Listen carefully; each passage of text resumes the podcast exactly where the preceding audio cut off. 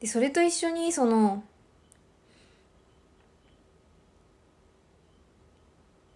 新しいその外国語を知るっていうことは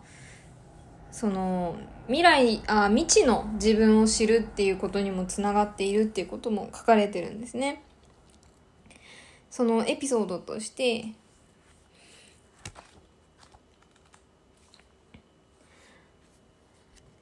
あのマルセイユで。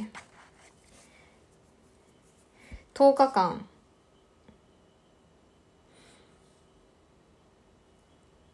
あの滞在したっていう話が出ていてそのいろんな作家の方とその10日間朝から晩まで図書館にこもってでドイツ語ができる方が一人もいなかったそうで、えーと、ずっと10日間そのフランス語で。フランス語のその、まあ、話し合いみたいなことに参加されたそうででその際にその田田先生は、まあ、フランス語がそこそれほどできるわけではないのでまあその意味の意味がわからないフランス語をずっと聞いているとだんだんあのこうやって書かれてるんですけどあの言葉の響きと響きの持つ仕草や体温や光のおかげで妙に満たされた気分になってくるそこには全てがあり意味だけが欠如され欠如しているって書かれてるんですね。その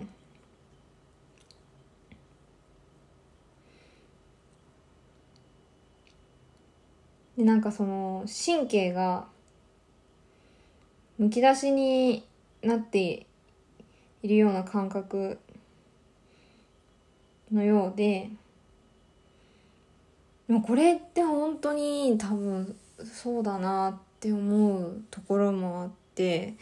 私もその仕事でアメリカに行った時に全く英語が喋れない状態で行ったんですね。ある程度読み書きはできたんですけどその時は。全く喋れなくて行った時にでも当たり前ですけど周りは全部英語なのでなんかその自分がどんどん裸になっていくような感じがしたんです。多分すごく五感がその意味がわからないので喋られている言葉が意味が取れない分五感がさえ渡ったんじゃないかなって今なら思うんですけど。なんか自分がどんどん裸になっていくような感じがしてそのま神経がむき出しになっているような感じがして。でなんかその時にすごくなんかちょっと生まれたての自分じゃないですけどなんかあこういう私がいたんだなみたいなちょっとそういう新しい感触みたいなのがあったんですね。で、うん、だからなんかわからないけど意識があるままちょっと赤ちゃんに戻ったって感じなのかな。その新しい言語を取得しようとして自分がそのまっさらになっていく感じがあったんです。でうん、それまで私はすごくその英語っていうか外国語を勉強するということがめちゃくちゃ苦手だしまああの好きではない。好きではないしもうテストのためだけにみたいなところがあったんですけどこれはすごい面白いなって思ったんですね。その時に。そうやって思えた自分にもびっくりしましたしで、なんかその新しい言葉を吸収していく。でそれによって、その言語の考え方を習得して、なんか新しい自分がまた一人立ち上がってくる感じがすごくあって、あれはすごく、まあ、強烈な経験だったなって今は思うんですけど、そういうその未知の自分を知るっていうところにもまあ、というか、という作用、そういう部分、そういう面も、その言語を、あ、母国語の外に出るっていうことは、そういう面もあるのがあるんだなっていうのは、まあ、この本でもまあそうやって書かれてる部分もあるんですけどそうやって私も思うところもあって。でまああのこういった感じでそのいろんな面からあのいろんな、まあ、日本語であったり外国語であったりそれを学ぶことであったりそういうことをそのざっくばらんに時折ユーモアも交えつつ書かれている本になっています。私はこれを読んですごくうんあのこの本私そのえー、っともう6年か7年ぐらい読んでいてもう多分5回か6回は読んでるぐらいで読んでるぐらいで読んでいてでまあ今読んでてもいっぱい発見があるんですね。なんかやっぱりあのまあ本あるあるですけど自分読んでる自分もやっぱり変わ変化していく。そうするとその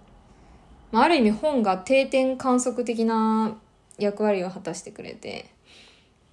最初に読んだ時はこれだけしか分からなかったけど次読んだらもっと分かるようになったとか逆に3回目読んだら前はここ分かるって思ったけど全然どういうことって思ったりとか そういうことが、まあ、あのよくあるのかなって思うんですけど本当に今回もここでお話ししようと思ってこの本をもう一回パラパラと見まして、あの、すごいいろいろ発見がやっぱりありましたね。なんかその、翻訳が境目になっているっていうのは、すごくちょっと考え、まあその谷間にもなりうる。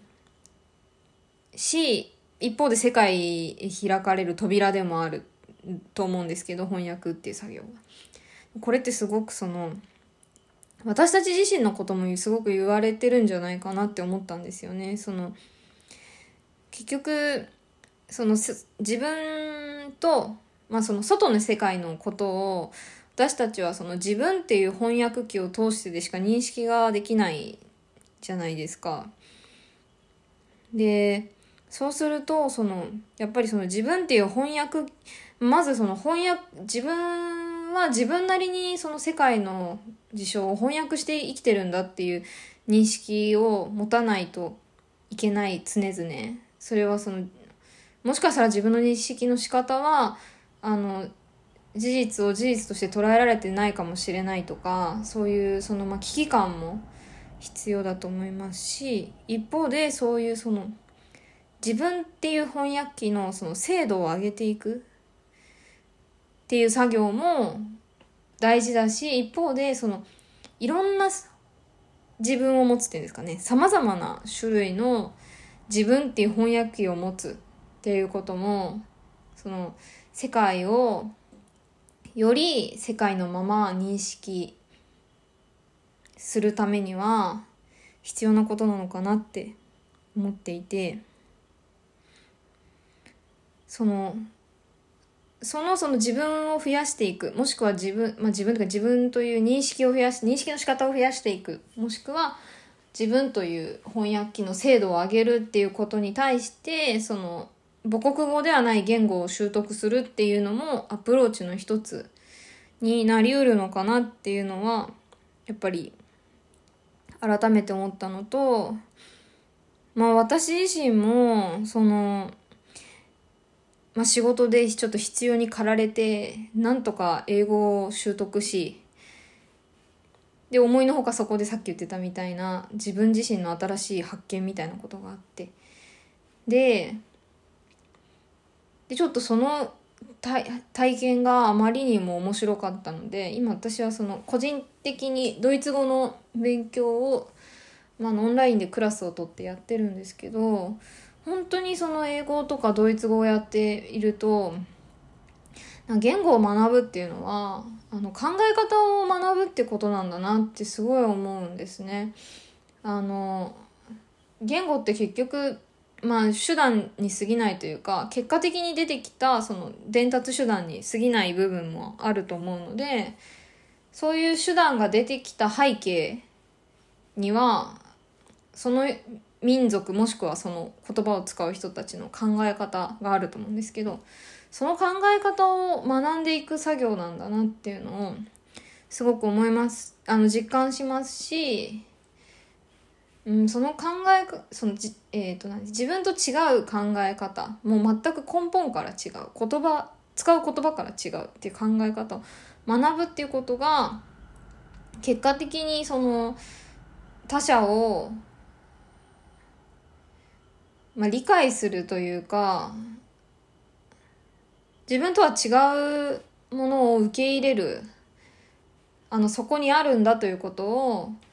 あのそのなるべくその考え方のありのままで自分で判断せずにそれがいい悪いは別としてそこにそういう考え方もあるんだっていうその認識の仕方をあの知るためには外国語をその知る学ぶっていうことはすごく有効な手段なんじゃないかなっていうのをまああの学校で勉強してたことはそんなことは全然思えなかったんですけど。